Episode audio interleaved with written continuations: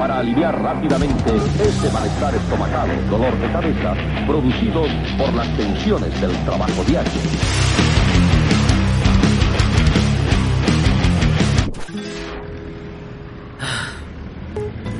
A ver, a ver, ¿en qué estaba? ¿En qué estaba? Ah, ah, sí. ¿Por qué somos calvos, muchachos? ¿Cuál es la función evolutiva de ser calvo? Quiero pensar que hay alguna razón por la cual la madre naturaleza decidió que estaba bien llenarme de pelo en todos lados, menos en la cabeza. Pelón y Peludo, la broma de Dios, es uno de esos libros que escribiré algún día, porque efectivamente es una broma de Dios.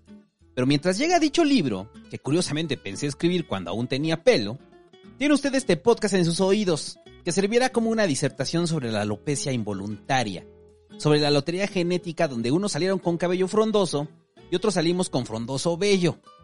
Hablo de quienes no tuvimos opción y nos hallamos pelones frente al mundo, como bebés gigantes, vulnerables a la intemperie, poniéndonos protector solar porque se nos quema la piel que el extinto cabello debería proteger. Escribo sobre los que fuimos escépticos de la genética como destino, hasta que llegamos a la misma edad a la que nuestro padre comenzó a usar sombrero, como atuendo distintivo y truco de magia para ocultar una pelona brillante.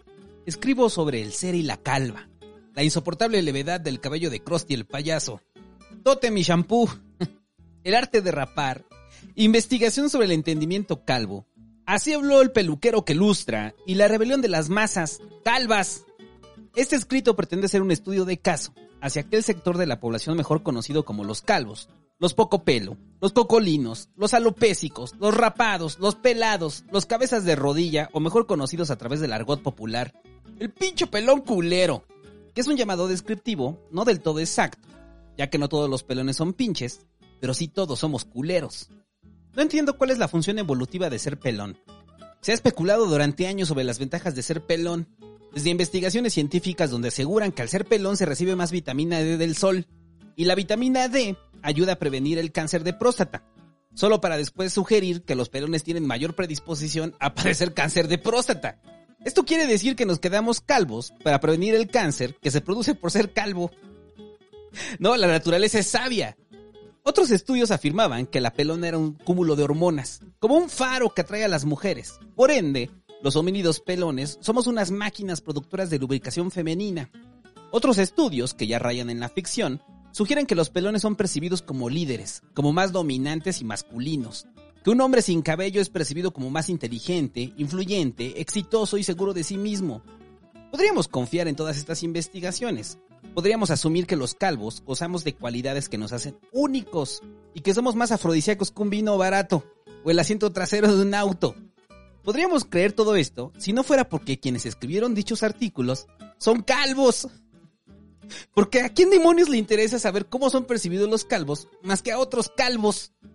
Y si es un calvo becado por el gobierno para hacer investigación científica, pues qué mejor que cargar su necesidad de reafirmarse a sí mismo al erario público, con gastos pagados, entre ellos el minoxidil y el folicure, para ver si le crece algo de cabello y así poder afirmar que los calvos son máquinas sexuales, que producen orgasmos por minuto y las pelonas son amuletos de éxito.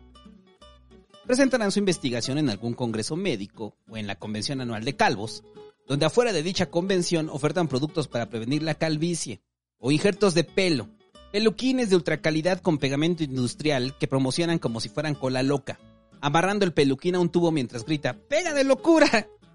Porque aunque hicieron estudios para poner palabras en la boca de la ciencia que reafirmen su autoestima, aunque quieran convencer a todos de que ser calvo tiene sus ventajas, la mayoría de ellas vinculadas al sexo y a la dominación sobre sus congéneres, que sí tienen cabello, muy dentro de ellos, en aquella convención nacional de pelones, desearían no ser calvos. Y es que ese es el principal problema de ser un clon del maestro limpio, la aceptación. Es muy difícil saber qué pelón se ha aceptado a sí mismo y qué pelón solo finge haberse aceptado. Y en secreto, revisa cuánto cuesta el injerto de pelo o ve videos para prevenir la caída de lo poco que le queda. Hay pelones que parecían haberse aceptado, lucían con orgullo su prominente calva, sus rapados perfectos, se llamaban a sí mismos pelones, hacían chistes sobre aquello que les daba identidad, hasta que un día no sabemos qué pasó, pero comienzan a usar gorra, a usar sombrero y cuando les alcanza se hacen injerto, y lucen orgullosos su nuevo estilo que los asemeja a las macetas de alpiste, con ojitos y nariz, a las que luego de echarles agua les crece un pasto delgado, como cabello de calvo. Si usted ha tenido uno de esos muñequitos de alpiste, sabe que no duran, que se mueren de inmediato, así como el injerto. Nos engañaron, nos hicieron creer que estaban a gusto con ellos mismos, que ser calvos era parte de su personalidad, que éramos líderes masculinos, dominantes, atractivos, exitosos, inteligentes. Todo eso nos hicieron creer hasta que el presidente de la Asociación Nacional de Pelones se subió al podio, se quitó el sombrero y gritó, tengo cabello, estoy curado, no, necesito esta estúpida asociación de inventar que somos más viriles, dejen de mentirse, solo están aquí porque no les queda de otra. Entonces saldrá el día siguiente en las noticias como un grupo de pelones arrancaron el implante del presidente de la Asociación Nacional de Pelones y lo hicieron marchar desnudo. Pero al pensar de qué otra forma podrían quitarle la dignidad aparte de dejarlo pelón, no hallaron ninguna opción. Afortunadamente hay pelones que nos hemos aceptado, o al menos eso creemos. Somos pelones que ya no asumimos nuestra identidad de otra forma, que despreciamos a los greñudos de closet, que odiamos a los pelones sin dignidad, Pobres diablos hipócritas que se photoshopean pelo para saber cómo sería o cómo fueron.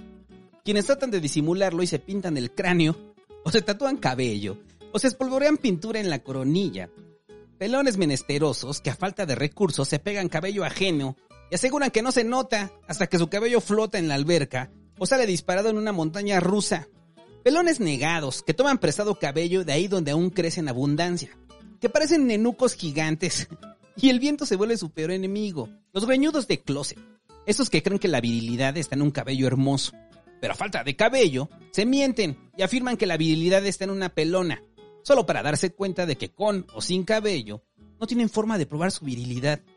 Porque a pesar de algunas perversiones sexuales donde gustan de los hombres que son más inseguros que la colonia donde le robaron el celular, la inseguridad constante y evidente de una persona es menos erótica que coger en el cuarto de su novio en la litera, de arriba, por la noche, con el ruido de la televisión de fondo, mientras en la litera de enfrente duerme el tío, que los mira fijamente y les dice, cuídense, ahorita les paso un condón. Los pelones arrepentidos no descendieron por completo al infierno, o al descender les dio miedo y se regresaron a ver tips para evitar la caída del cabello. Su alma no soportó el abismo de la calvicie, ese camino tortuoso que me lleva a pensar que los principios de la senda del héroe fueron establecidos cuando Joseph Campbell miraba un pelón. Para quienes no estén familiarizados con el concepto, la senda o el periplo del héroe es el modelo básico de casi todos nuestros relatos épicos. Desde Jesús hasta Luke Skywalker, desde Gilgamesh hasta Frodo, pasando por Ulises, Buda, Mahoma, Moisés, Neo, Harry Potter, Tony Stark y todos los pelones según un estudio escrito por un pelón. Todos nuestros relatos comparten la misma estructura narrativa, que a grandes rasgos se puede resumir y ejemplificaré con un héroe pelón. 1. Comodidad aparente. Todo es normal en la vida de nuestro futuro pelón, aunque comienzan a manifestarse entradas y la frente se hace más amplia. Aún tiene cabello, pero ¿durante cuánto tiempo más será así? 2. Invitación al viaje o a la aventura. Es cuando regresa el tío de Estados Unidos, o nuestro futuro pelón descubre las fotos de su padre donde a su edad comenzaba a quedarse calvo. La aventura inicia cuando algún amigo le dice, ya viste, tienes más entradas que el metro. 3. El impacto, la manifestación de la crisis. Nuestro pelón aparece en pantalla, luego de una cortinilla de dos años después, y observa que la calvicie ha llegado, que su cuero cabelludo ya refleja la luz como espejo, y que el gel le sobra cada día más. 4. La partida. Nuestro pelón comienza su viaje y acepta el cambio en su vida, luego de que dejara más pelo en el lavabo que su perro, y sintiera el cabello más delgado que los pelitos del lote. Pero no tiene como objetivo aceptarse, por supuesto que no. Lo que desea es solucionar su problema, con el sueño de detener la tragedia o revertir la profecía. 5. Las pruebas. El pelón se ve sometido a varios retos que afrontará con valía como usar un shampoo de chile, jabón de cacahuanache, minoxidil al 5 y al 10% y un cuento de bergamota, los cuales obviamente no funcionan. 6. El gran obstáculo. Nuestro héroe pelón confronta el problema mayor, ya todos le dicen pelonchas. Su novia lo abandona por un metalero. Llega el peluquero y le pregunta, oiga, ¿qué corte me queda? El peluquero lo ve y le dice, eh, así rapado, joven, solamente. Mientras se ríe, el pelón enfrenta su mayor reto. Aquí es cuando la historia se bifurca.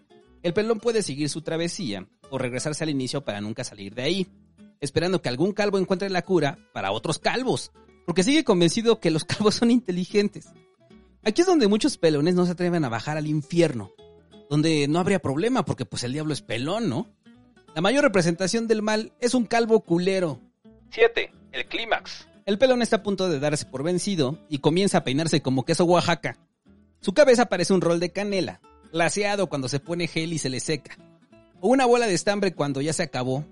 Aunque es metalero, se deja una mata larga para confundir al ojo humano, pero recobra el valor y toma la rasuradora, como si fuera Excalibur. Se despide de su yo del pasado, se mira en el espejo y comienza a raparse, y llora igual que Natalie Portman en vez de venganza. 8. El regreso a casa. Nuestro pelón ha completado su transformación. Regresa de su viaje, pero ya no es el mismo. Ahora ya se parece al tío Lucas. Ha salido victorioso, aprendió mucho, se aceptó a sí mismo. No venció la profecía, hubo pérdidas en el camino, sobre todo la de su pelo, pero ha logrado la paz que necesitaba. Se siente como un extraño cuando ve cepillos, gel y shampoo. No obtuvo cabello, ni logró lo que buscaba al principio, pero obtuvo algo más, sabiduría, que ahora comunicará a los más jóvenes en forma de podcast, mientras a lo lejos se escucha un grito. ¡Pinche pelón culero! ¡Pareces jitomate, cabrón! La senda del pelón es la senda del dolor y el sufrimiento. Hasta que logras aceptar que no lo controlas, que así es la pinche genética, y tú ayudaste a contribuir en ello. Que no debiste haberte decolorado el cabello en tu adolescencia con peróxido del 60 más de cinco veces, ni pasar por todos los colores del arco iris con la pintura más barata de botecito comprada en el tianguis del Chopo. Así como el que tiene predisposición a la diabetes y se come una torta de tamal con atole diario y luego culpa a la genética cuando le da, pasé años culpando a la genética sin recordar mi obtusa adolescencia, donde decidí decolorarme el cabello solo, ponerme papel aluminio porque lo quería azul, no sé por qué, solo sé que lo quería azul. Lo dejé tanto tiempo que cuando me lavé el cabello se me caía a trozos, mientras mi sobrino, quien me ayudó a destruir mis folículos capilares, untándome el peróxido en la cabeza, se revolcaba de risa. En mi locura y desesperación, me apresuré a aplicar el tinte, el cual comenzó a chorrear por mi rostro, manchándome la piel. La pintura no se quitaba, y al salir del baño parecía bestia, el de los X-Men, solo que pelón, o como un pitufo sin gorro. Pero no me bastó esa vez. Luego lo quise rojo, naranja, verde, morado, y finalmente lo que terminó de destruirlo, cuando lo quería blanco. ¿Por qué? se preguntará. ¿Por qué lo querías blanco? Y juro que no sé por qué. No lo sé, era un mojo de 15 años que quería el cabello blanco y nunca pensó que aceleraría la calvicie, porque en ese entonces ni siquiera pensaba que me fuera a quedar calvo. No sé si realmente afectó, o los años que fumé, o las simples ganas del dios Santa Claus de hacerme la vida un infierno. El punto es que para cuando llegué a la universidad ya tenía más pelo en todo el cuerpo de lo que podría tener en la cabeza. Y el dios Santa Claus me miró desde el cielo. Se abrieron las nubes y dijo, Hijo mío, te he puesto este reto a ti, porque eres mi mayor obra. Eres un guerrero. Eres pelón y peludo porque... Oigan, vengan a ver todos a este idiota. Mentiría si no les dijera que me afectó el quedarme pelón tan joven. Claro que me afectó. A todos los pelones nos afecta. Cuando la calvicie no es algo que va a pasar, sino que está pasando. Claro que te sientes más inseguro. Claro que pruebas de todo y todo el mundo te da consejos sobre cómo evitarlo. Y el que te da consejos lo ves y está casi igual de pelón que tú. y ahí descubres que solo se está autoconvenciendo de que ha logrado algo. Todos los pelones en un inicio creemos que solo tenemos la frente amplia. Pero de repente la frente ya te llega hasta la coronilla. Y si vas a tomar ceniza a la iglesia, resulta un lienzo difícil de resistir para cualquier sacerdote. Que bien podría ser una pintura del greco ahí. La negación bailada a la calvicie y hay quienes aún viven en ella. La gente que te quiere trata de darte ánimos, sobre todo a las mujeres de tu familia, que como una forma de justificar que terminaron con pelones igual que tú, o el pelón que te engendró, te dicen, no te preocupes, mijo, hay pelones guapos. No tu papá, ni tu tío, ni tu primo, ni tu hermano, nadie de la familia.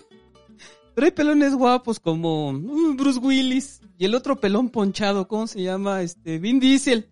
Así es, y ese pelón, el de las películas del chofer. Es el transportador. Ah, sí, ese es muy guapo. Pero por dentro, mientras escuchas cómo suspiran por esos pelones perfectos, solo puedes pensar que Bruce Willis tenía más cabello a sus treintas que tú a tus veintes. Y con o sin cabello no afecta su guapura.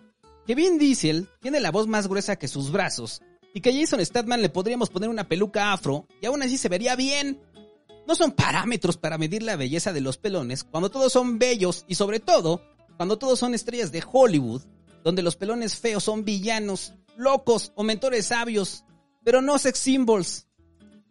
¿No me cree? Haga una encuesta rápida con sus amigas o sus amigos y pregúnteles, ¿hay pelones guapos? Siempre responden lo mismo. Ah, sí, Bruce Willis. ah, sí, Vin Diesel. Nadie dice, ah, sí, mi amigo Pedro, o ah, sí, tu papá. Todas las referencias de pelones guapos son aquellos que de entrada se verían bien como sea. No hay un Don Beto, el de la carnicería, ese es un pelón guapo. Y no se queda ahí. En cualquier publicación en redes, cuando hablan de la calvicie los ponen de ejemplo. No importa sobre qué demonios es la publicación. Si mencionan la palabra calvo, aparece Bruce Willis.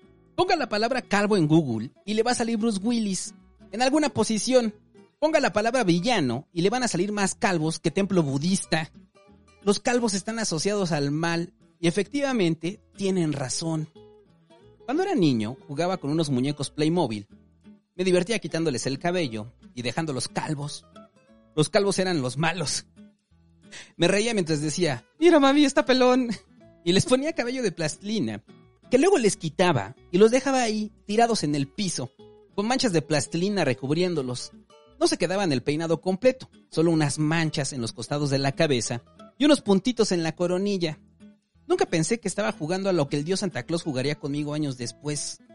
Los muñecos calvos eran los villanos de mis juegos.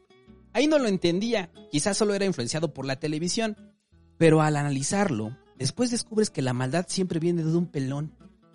Y que en general los héroes poseen una frondosa cabellera. ¿No me cree? Para unos ejemplos de villanos pelones. Freezer, Voldemort, Red Skull. Bueno, esa es una calavera, debe ser calvo a huevo. Thanos, Freddy Krueger, Bane, el Kingpin, el Buitre, el Señor Burns, el Doctor Evil, el Doctor No, Lex Luthor, Darkseid, Brainiac, Doomsday, Parásito, todos los enemigos poderosos de Superman son calvos. todos, sin excepción. Los creadores de Superman quizá odiaban a los calvos, o quizá han seguido el precepto histórico de que hay una asociación de maldad con la calvicie, y efectivamente tienen razón. La gran mayoría de las civilizaciones humanas no han visto con buenos ojos la calvicie. En diversos pueblos, y sobre todo en el medievo, la señal máxima de humillación y derrota del enemigo era cortarle el cabello. Nunca sabremos qué hacían cuando se encontraban a un pelón al quitarle el casco.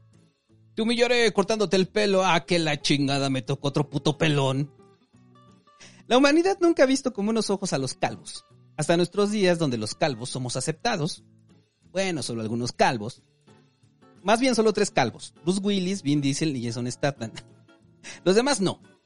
Los egipcios perdían la vida robándole pelos al león para hacer un ungüento milagroso que les hiciera crecer cabello. Miles de egipcios pelones perecieron luego de intentarlo, porque aunque ya existían las pelucas, si no era familiar de un faraón o algún rico mercader, debía conformarse con ponerse barro o jugarse la vida con un león.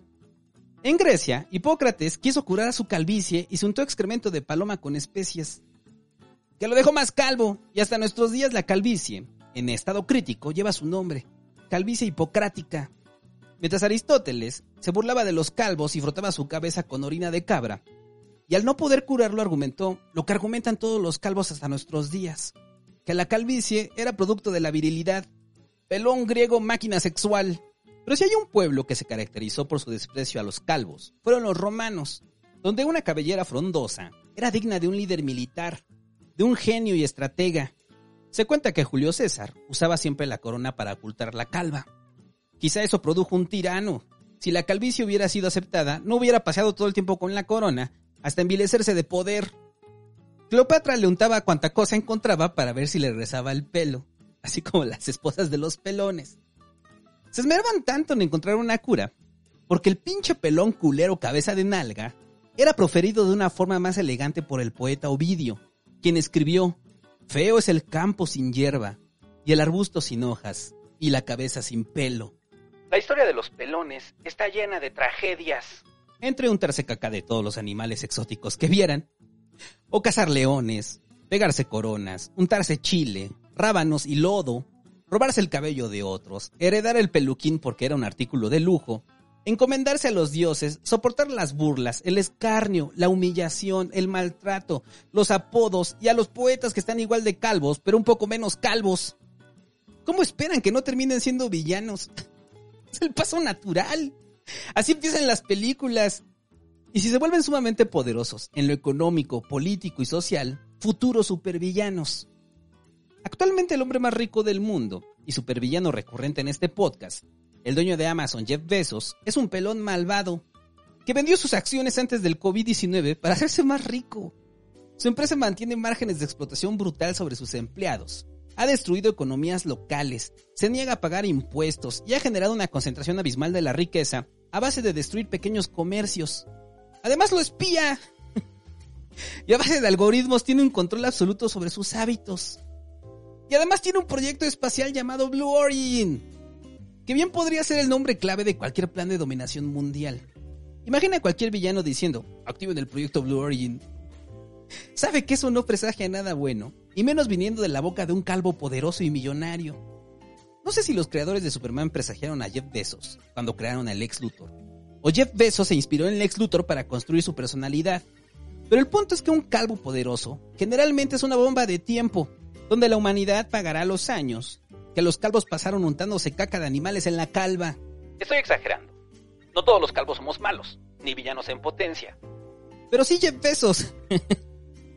y sí un gran porcentaje de nosotros para desconfiar de las intenciones de los pelones. Y todo porque producimos un poquito más de una hormona que nos deja pelones. Hormona, por cierto, que no nos hace más viriles, ni máquinas de follar. No tiene ningún beneficio, solo nos hace pelones y ya. Y seguimos sin entender por qué. Por eso los niños, los castrados y las mujeres no desarrollan o desarrollan menos frecuentemente la calvicie. No, amigo, usted es pelón por una falla genética, no porque produzca tanta testosterona que le haga unos testículos gigantes y una capacidad amatoria sobrehumana. Somos pelones porque sí, no más, así, a secas. Unos nacen con un tercer pezón y usted no tendrá cabello. Lo que solo es una característica termina convirtiéndose en un rasgo de personalidad. Claro que es traumático quedarse pelón. Nadie está listo para ello, a menos que seas Mara Salvatrucha, monje budista, actor porno, o Bruce Willis, o Vin Diesel, o Jason Statham. La senda del calvo es un proceso doloroso que pocos logramos superar y aceptar como una característica propia. Los retos son difíciles, la batalla final te puede llevar a la locura y a la alteración de tu autopercepción. Quienes fallan en la senda del calvo quedan convencidos de que no se les nota el injerto, ni el peluquín, ni el peinado de prestado. Creen que ni viajando a Match 3 se les caerá el cabello falso que compraron en internet se dejan crecer el cabello de donde les salga y se peinan como si usaran turbante. Peinan el poco cabello que les sale alrededor de la pelona y hasta se hacen trenzas como Jet Li. Todo para no aceptar lo evidente, que están pelones y lo único que detiene la caída del cabello es el puto suelo. Antes de que descubriera que en lugar de cultivar cabello, debo cultivar mi personalidad, porque lo pelón puede ser aceptable pero no lo imbécil, viví con ese miedo constante de no agradar a las mujeres por ser pelón. Porque en el caso de los gays, pues ha sido más fácil. Ahí entre más pelón, más erótico, porque siguen creyendo esta idea aristotélica de la virilidad y su correlación con la calva. Pero desafortunadamente para mi erotismo, no soy gay. Y sé que a muchas mujeres les importa no estar con un pelón malvado. Hay una regla máxima que aprendí con el tiempo.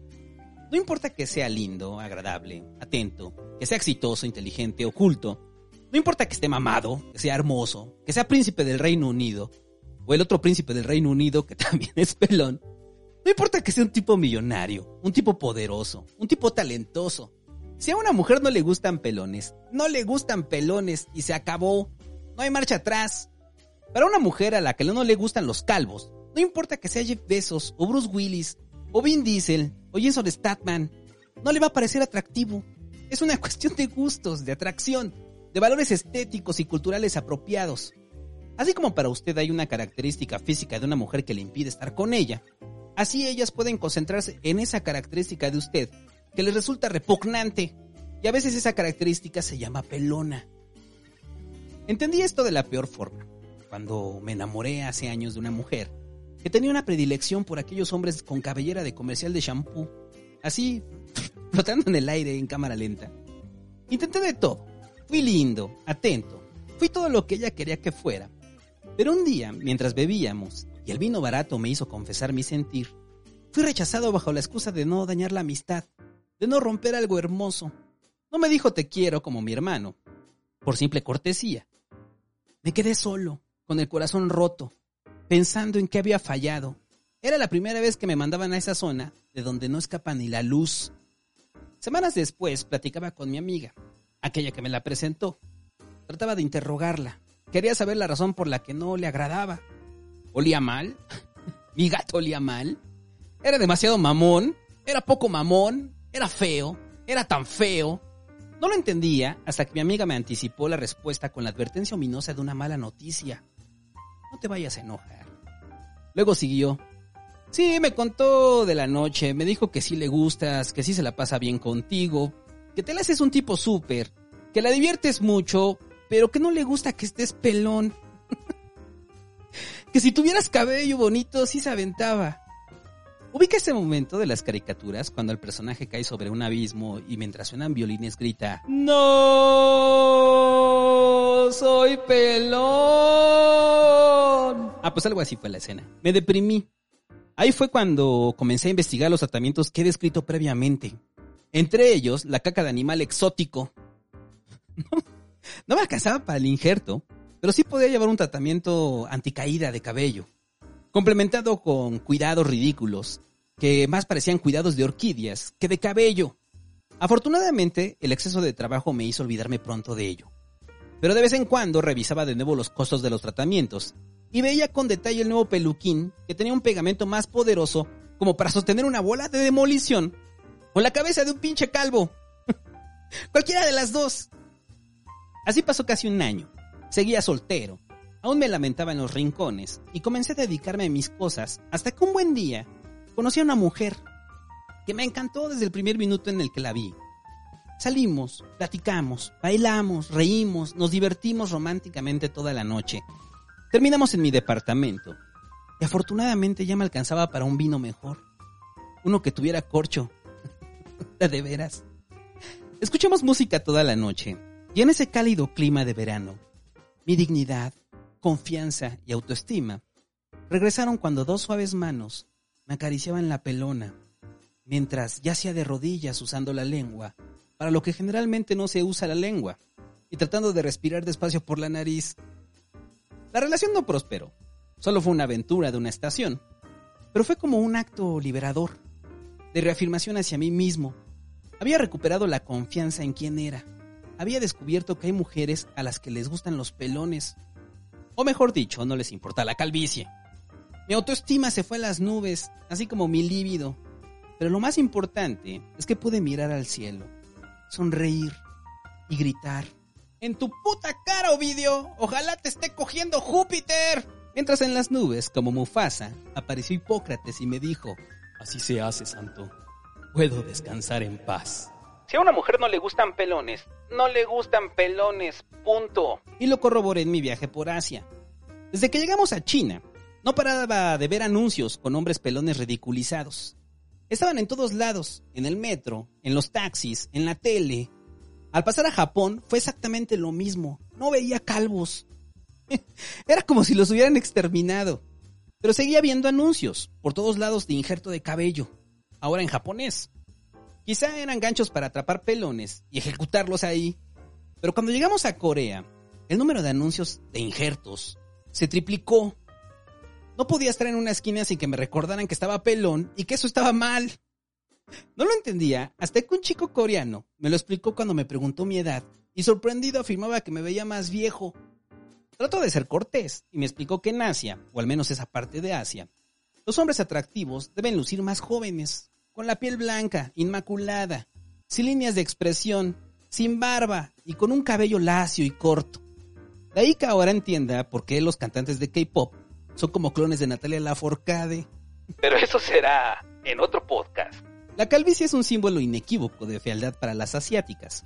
Si usted es pelón, al menos en China, Japón y Corea, es más feo que pisar caca descalzo si usted tiene barba, es un vago bueno para nada. No importa cuán poderoso, próspero, inteligente o rico sea, usted es sinónimo de fealdad. Nunca me sentí tan feo en mi vida. Sentía que todas las mujeres asiáticas se burlaban de mí y me decían, estúpido occidental pelón, aparte de pelón estás prieto y chapalo. Y ni cómo encontrar una forma de mostrar mi personalidad. Porque para empezar, no aprendí a decir nada más que arigato gozaimashita y kansamida y sheshe. Me sentí un monstruo recorriendo las calles, bajo el juicio estético de sus ojos rasgados, mientras miraba clones de Natalia Laforcade por todos lados. Cuando regresamos y comencé a ver calvos, me sentí tan aliviado. Nunca me he sentido tan aliviado de ver tantos calvos. Estaba con los míos, aunque fueran delincuentes de barrio.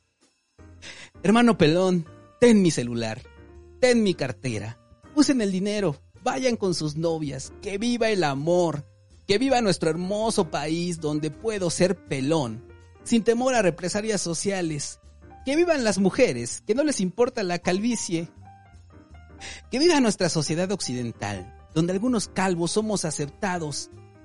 Que vivan los héroes que nos dieron patria e identidad. Que viva Bruce Willis. Viva. Que viva Vin Diesel. Viva. Que viva Jason Statham. Viva. Que viva todo el elenco de Breaking Bad. Viva. Que vivan los supervillanos pelones. Viva. ¡Viva Hipócrates! ¡Viva! ¡Vivan los mártires comidos por leones y los incautos con caca de paloma en la pelona! ¡Viva! ¡Vivan los pelones! ¡Viva! ¡Vivan los pelones! ¡Viva! ¡Vivan los pelones!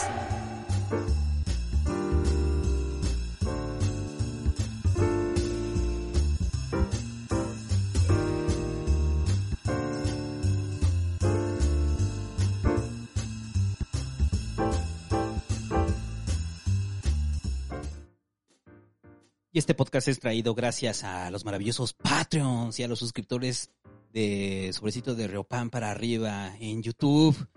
Muchas gracias, muchachos. Recuerde que si usted quiere acceso a programas exclusivos como El porno me pues vaya a Patreon, vaya a YouTube. Eh, solamente es para Sobrecito de Reopan para arriba. O vaya a Twitch. En Twitch le sale gratis con su cuenta de Amazon Prime. Vuelvo a repetir. Eh, los enlaces están en la descripción para que se dé de alta. Y aparte hay transmisiones ahí divertidas en Twitch. transmisiones de un señor pelón. Y este podcast es traído gracias a Fernando Espínola, a Mariano Corona, a Bundi Preset, a Adrián Came, a Diego Rivera, a Almura, a Eduardo, a Esmar Camacho, a Fernando Ochoa, a José Alberto Martínez Santiago, a Martín González, a Arturo Tufiño, a Alejandro Curiel, a Emil Madrid, a Iri de Besa, Andrés Olea, Nicolás Luján, Miguel García, Bondi Preset, Jorge Todd, Jesús Morales Fernández, Luis Jacome, Ácaros de Chipilo, Iván Morán, Marijose CR, Rodolfo Castañeda, Luis Carvajal, Vic PC, Ram Hernán, Anirae Rae, Contran Benítez, Sebastián Morales, Azaín, Felipe Saavedra Pantaleón, Isaac Alexandro Mendoza Ruiz, Denis López M, Adrián Montelongo, Armando P, Marco Flores, Raquel Ortega, Cristian José Ramírez Andrade, Luis Rivera, Fernando Espinola, Espínola, eh, Pedro Pérez Pliego, Cocusa, Mariano Corona, José Mascareño Ramos, Luis Salcedo, Lucero de los Ajes de Hermosillo Galaviz, Xochiquetzalo, Cecilia Medina López, Emilio Zaragoza, Edgar Isaac Nieves Reyes, Feruslovaquia, Dubstak, Mauro González, Nicolás Noahuel, Margarita Jiménez, Julio P., Ricardo Zuna, Leonardo, Carlos Cortés, Jairo Rochas, Lucero Bolaños Fortiz, Gitayas, Soren de León, José García, Héctor Farfán, Sefirotonic Rocha, Aifo 002, Julia Isabel Valadez Román, Mobo, Zurita Luna, José Escobar, Mr. Fox, a Articen 149 Contreras, a Edson Uva, a Diego González, a Isabel Avedrapo, a Miguel Castillo, Carlos Eduardo Dávalos, a Abel Villalba y a Dreams Music.